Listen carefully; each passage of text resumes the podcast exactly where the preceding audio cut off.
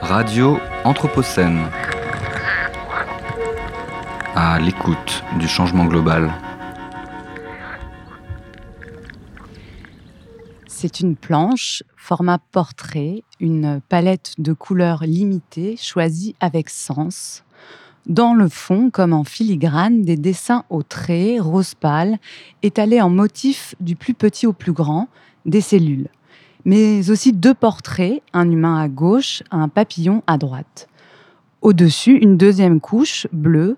Les dessins ressortent plus marqués. En haut, une pipette et une solution que l'on imagine chimique dans un récipient en verre transparent.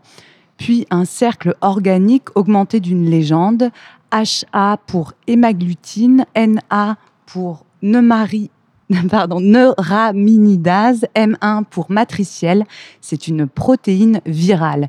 Et puis en bas à droite, un génome tout en spirale de la cellule au papillon, de la protéine à la pipette, le dessin superpose et joue avec les échelles de la représentation pour donner à voir et à comprendre cette à peine visible de la science et de la médecine, aussi racontée dans le texte, dans une troisième couche.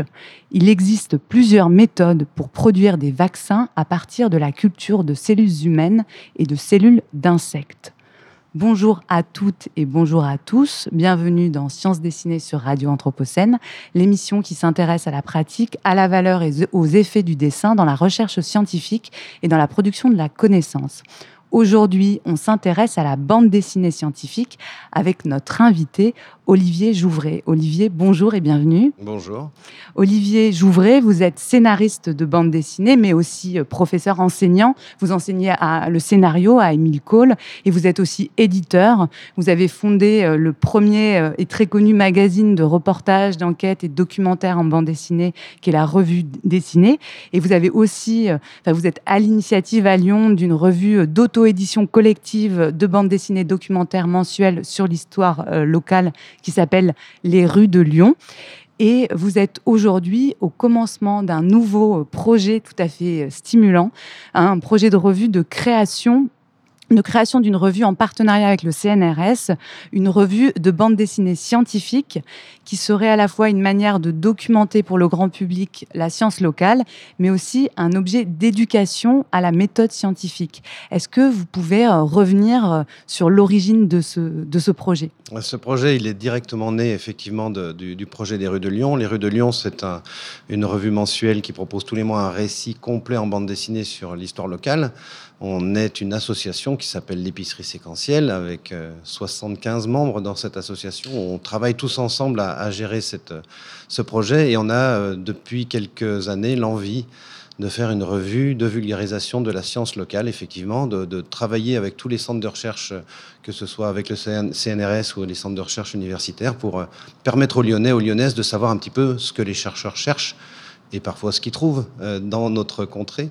Euh, c'est un projet qui est né euh, depuis, euh, c'est suite à une réflexion de plusieurs années et plusieurs expérimentations aussi. J'ai eu l'occasion déjà de, collaborer avec le CNRS il y a plusieurs années pour faire des expériences de bande dessinée, de vulgarisation en différents lieux, que ce soit le jardin du Lotaret ou le, laboratoire souterrain à Modane dans, dans, la montagne du tunnel du Fréjus ou dans le, laboratoire des champs magnétiques intenses à Grenoble. Et puis j'ai eu l'occasion aussi euh, plusieurs fois avec euh, mes étudiants et étudiantes de l'école Émile Cole de faire des expérimentations avec des centres de recherche. Et euh, la planche qui a été décrite en, ouverture de cette émission a été réalisée par Sylvain Renard, il me semble. C'est exactement ça. dans le cadre d'un travail qui a été fait avec le 3D Lab, qui est un laboratoire qui se trouve à la Doigt à l'université Claude Bernard et qui euh, euh, est un travail de collaboration avec trois scientifiques qui ont euh, voulu essayer d'envisager justement eux-mêmes la création d'une revue de vulgarisation. Et je leur ai dit, on va commencer par faire des expériences pour voir si il y a compatibilité entre scientifiques et artistes pour réaliser, transformer des articles scientifiques en bande dessinée. Voilà un peu toutes les expériences qui ont mené à cette envie de créer cette revue. Donc on va revenir euh, un peu plus en détail sur cette question de la compatibilité entre, entre ces deux mondes de la science et, de la bande dessinée qui relèvent bah, de, de, codes et de normes, notamment dénonciation et de validité et de réception qui peuvent être différents et est-ce qu'ils peuvent être convergents? C'est un peu toute la question. Mais avant ça, est-ce que vous pouvez préciser ce projet de revue Quelle est la cible en termes de, de lectorat? On est, vous avez dit, les Lyonnaises et les Lyonnais, c'est large. Est-ce que vous avez réfléchi déjà sur, sur les lecteurs que vous cherchez à atteindre Oui, tout à fait. On a envie de travailler avec les lecteurs et les lectrices qui ont, déjà une appétence pour le sujet, qui ont déjà euh, une curiosité pour la science. Donc ça veut dire qu'ils ont déjà un, petit niveau, on va dire, de compréhension. Et puis, euh, euh, grâce à l'évolution médiatique de ces 20 dernières années, que ce soit les réseaux sociaux et les nouveaux médias en ligne ou les médias papier, on a vu beaucoup d'initiatives en matière de vulgarisation scientifique, également en bande dessinée. Chez tous les éditeurs, on a vu apparaître ce genre de choses. Donc on a toute une frange de la population qui a déjà euh, pu euh, explorer pas mal de sujets de science. Donc on a un éveil à la science qui s'est opéré depuis quelque temps et une population qui se retrouve parfois un peu frustrée dans l'étape suivante. C'est-à-dire qu'on n'est plus dans la vulgarisation d'initiation, mais une vulgarisation de confirmation, j'ai envie de dire. Et là, c'est un peu plus difficile de trouver des choses pertinentes parce qu'on tombe vite dans des revues un peu difficiles d'accès ou des essais qui veulent nous transformer plus en experts qu'en initiés. Euh, donc on essaie de se placer dans cet intervalle. Euh, c'est aussi le fruit d'une discussion avec euh, les gens du CNRS ou de la direction sciences et sociétés ou des gens de Pop Science ici à Lyon qui font beaucoup de valorisation de la science. Et on s'est rendu compte effectivement qu'il y avait toute une population toute une frange de la population lyonnaise notamment qui va beaucoup voir des conférences, qui va beaucoup à la rencontre des scientifiques et qui espère justement encore des nouveaux médias qui vont leur apporter euh, ce qu'ils espèrent. En tout cas, moi, je fais partie de cette population-là, dont je m'adresse aussi à moi-même en faisant ce projet-là. Et l'idée, c'est ça serait de faire une fois par an une revue assez conséquente qui fera un état des lieux de la recherche scientifique. Euh, voilà, en 2024 ou 2025, si tout se passe bien, on aura euh, ce produit entre les mains. Et donc un produit papier. Oui, tout à fait. Et ce passage par, par la matière éditée du, du livre, euh, ça aussi, c'est important dans, le projet? C'est extrêmement important et ça fait partie des notions que, j'enseigne à mes étudiants et étudiantes à l'école Émile Cole, c'est-à-dire que le livre n'est pas juste un objet, c'est un objet de conservation. Euh, c'est dans un livre qu'on va mettre les, la connaissance, les informations que l'on sélectionne, que l'on trie et que l'on considère comme devant être conservées sur du long terme. Un livre, ça dure normalement plus longtemps qu'une vie humaine c'est fait pour justement se transmettre de, génération en génération. C'est pas de la littérature ou de l'édition de consommation comme certains magazines ou journaux où une fois qu'on a eu l'information, eh bien, on ne garde pas forcément le support. Donc là, c'est ce qui me plaît dans ce genre d'objet, c'est de créer non seulement un, ouvrage qui va répondre à une curiosité, mais un ouvrage qu'on a envie de conserver, de montrer, d'offrir, de, de, transmettre. Donc il y a un attachement particulier à ces objets, effectivement.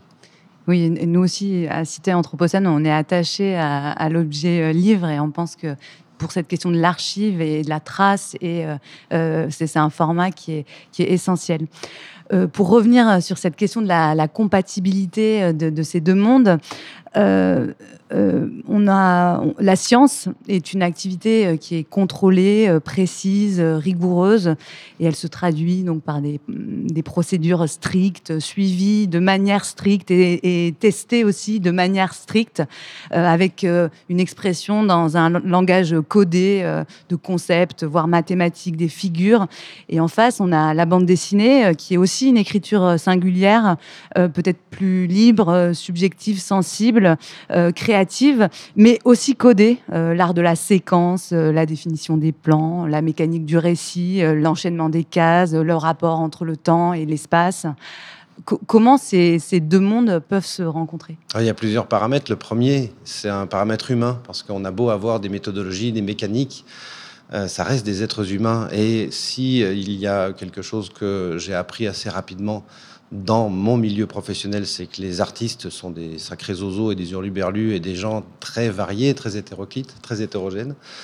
Eh ben dans le milieu scientifique, c'est la même chose. Même s'ils ont des processus de fabrication de la connaissance, de la science qui sont très euh, codifiés, il n'empêche que derrière, ce sont des êtres humains. Et j'ai pu rencontrer des gens qui étaient euh, parfois pas du tout évident à approcher, et d'arriver à mettre en face ces scientifiques et ces artistes, c'est pas forcément toujours évident.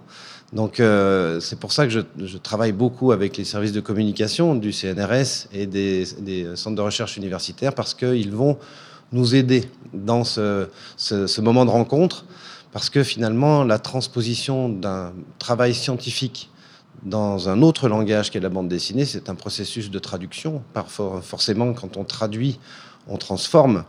Et il faut décider collectivement de ce qu'on accepte de transformer, de ce qu'on sélectionne, parce qu'il faut intégrer dans le projet euh, le public auquel on s'adresse. Le public auquel on s'adresse, on ne veut pas le transformer en scientifique, en expert, on veut leur permettre d'obtenir une, une connaissance, pardon, et il faut intégrer euh, dans notre processus euh, l'idée de qu'est-ce qu'ils vont faire de cette connaissance? Pourquoi ils veulent cette connaissance? Est-ce que c'est juste pour eux-mêmes ou est-ce que c'est pour la transmettre? Est-ce que c'est pour mieux comprendre le monde dans lequel on évolue?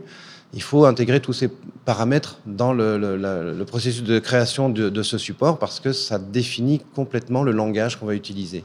D'autant plus que c'est une revue, c'est pas un album. Dans un album de bande dessinée de 90 pages de vulgarisation scientifique, on prend le temps.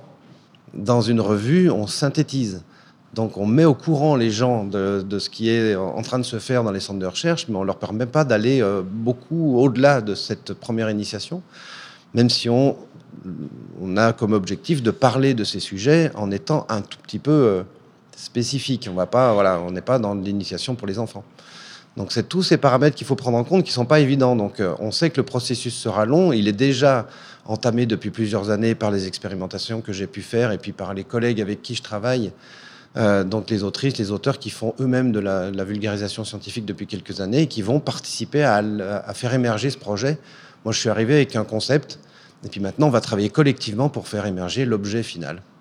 Donc c'est une sorte de, ménage à trois, en fait, finalement. Il y a, les, auteurs, euh, les autrices euh, de bande dessinée, euh, les scientifiques et, les lecteurs. Donc on imagine effectivement que c'est un sacré, un sacré travail aussi de, rencontre et de, traduction préalable avant la construction. Ah oui, parce qu'il faut une bonne rencontre. Quand on travaille sur un projet de ce type-là, c'est pas une collaboration qui dure deux jours. C'est parfois plusieurs semaines, voire plusieurs années. Donc il faut bien s'entendre. Il faut savoir quels sont nos objectifs collectifs il y, a souvent, enfin moi j'ai un, pied dans la recherche. Hein. J'ai fait d'abord euh, un début de carrière académique euh, et euh, je, sais d'expérience qu'il y a une méfiance côté université vis-à-vis de la vulgarisation scientifique. il y a une peur de la simplification, voire de l'appropriation et de la déformation. quel accueil est fait au projet du côté des scientifiques? Et peut-être pour être plus spécifique, est-ce que vous sentez déjà qu'il y a certaines disciplines sinon euh, des, personnes, on va parler plutôt de disciplines qui ont plus d'affinité que d'autres avec cette idée d'emprunter le, chemin de la bande dessinée Mais Il va falloir composer entre euh, les scientifiques qui nous ont dit on n'aime pas trop le terme de vulgarisation, on préfère le terme de valorisation, et qui ont très peur de ce qu'on va dire de leur recherche. Alors, dès qu'on va dans les sciences dures, très techniques, effectivement, il y a ce, genre de peur.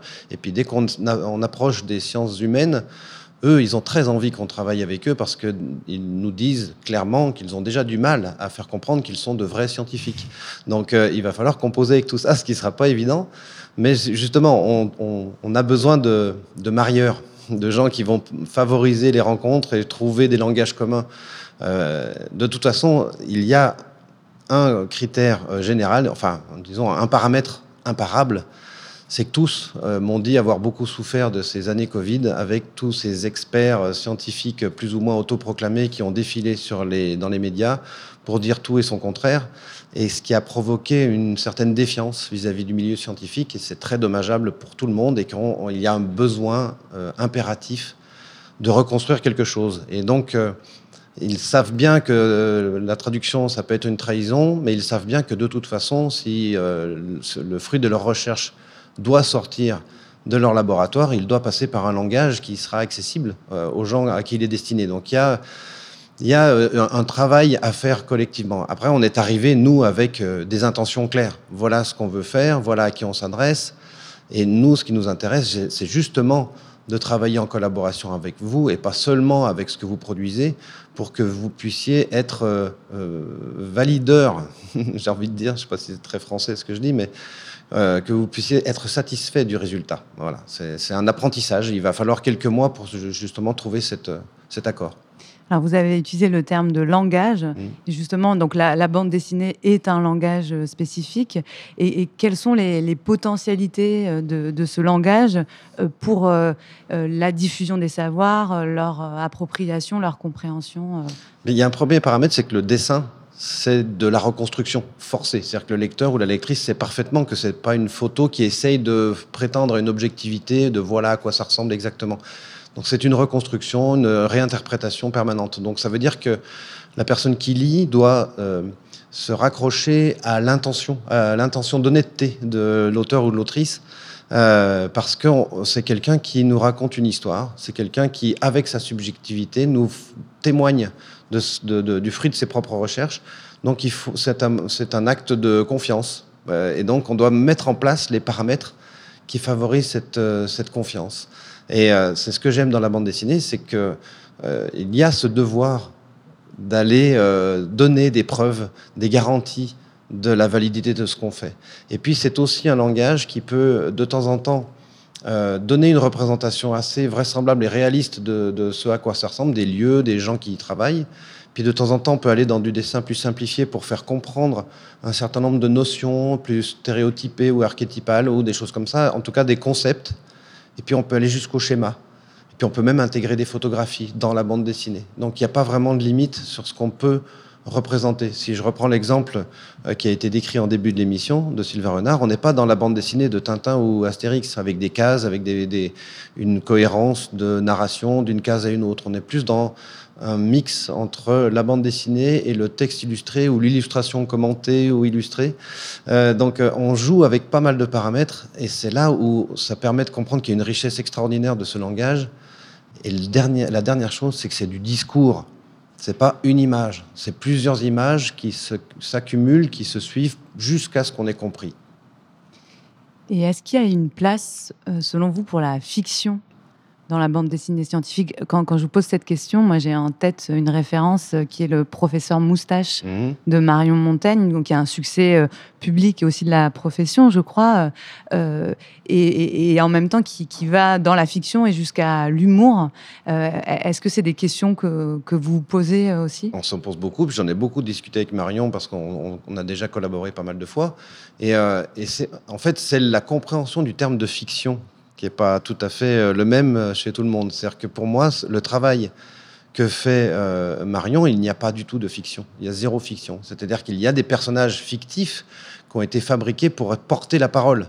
Mais le lecteur ou la lectrice, quand elle lit son blog Tu mourras moins bête, mais tu mourras quand même, ou même quand elle lit dans la combi de Thomas Pesquet, il y a des personnages qui sont des porteurs de parole. On sait très bien qu'ils n'existent pas forcément on sait très bien que ce sont des représentants d'une catégorie professionnelle, c'est le professeur qui est là pour nous expliquer.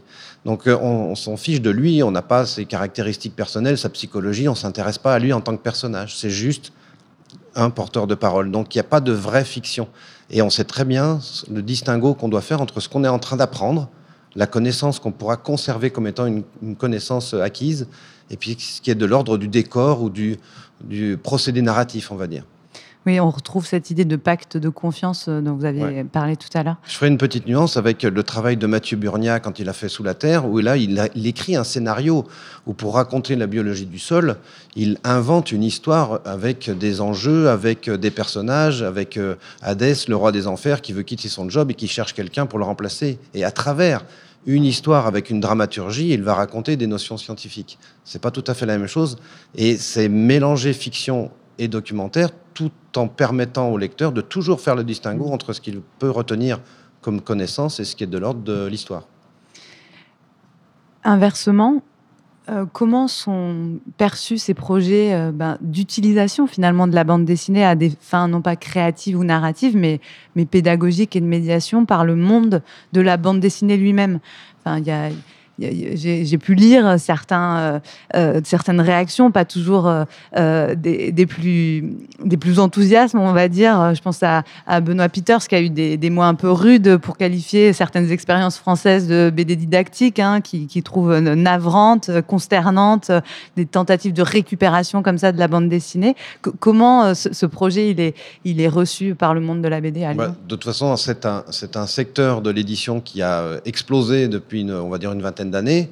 Euh, forcément, ça a créé des effets d'aubaine, d'opportunisme de la part de certains éditeurs ou de certains auteurs. Il y a aussi beaucoup de centres de recherche qui, d'un seul coup, ont cherché des artistes pour euh, mettre en image leur bande dessinée. Or, c'est pas parce qu'on sait faire de la bande dessinée qu'on sait faire ce genre de bande dessinée. Ça demande un certain nombre de compétences euh, et, et d'expérience aussi.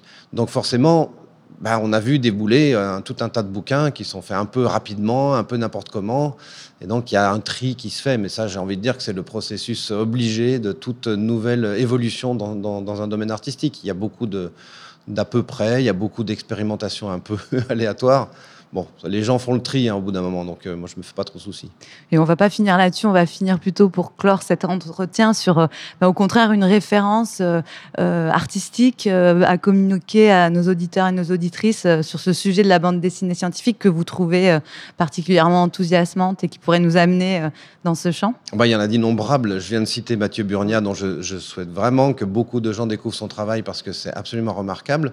Il a fait euh, notamment un voyage dans le monde quantique en bande dessinée qui est assez euh, extraordinaire. Et puis euh, récemment, j'ai plus découvert le travail de Héloïse, Chauchois, pas évident à prononcer, notamment qui a fait Voyage au centre du microbiote et qui est plutôt bien travaillé, qui non seulement fait de la bande dessinée de vulgarisation scientifique, mais participe régulièrement à des conférences, à des expérimentations. Donc il y a une implication personnel. C'est pas juste, là encore une fois, un effet d'opportunisme.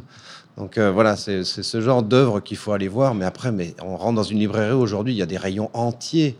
Euh, si je donne une autre référence plus politique, c'est l'adaptation en bande dessinée par, euh, par oh j'ai perdu son nom, Benjamin Adam, du travail de Thomas Piketty, Capital et idéologie, qui est un travail remarquable, ne serait-ce que par le choix qu'il a pris, enfin, narratif, dans la manière dont il a vulgarisé le travail de Thomas Piketty, qui est très malin, à travers des, schémas euh, euh, de, transmission d'une famille à l'autre, qui montrent comment se construit la richesse des grandes familles euh, très très riches dans nos pays. C'est super beau comme travail, c'est vraiment bien fait. C'est très malin sur un sujet très complexe. Bah, ce sera un beau mot de la fin. Donc, capital et idéologie et aussi voyage au, centre du microbiote. Comme ça, on, retrouve nos, cellules du début de l'entretien. Donc, c'est parfait. Merci beaucoup, Olivier C'est moi qui vous remercie.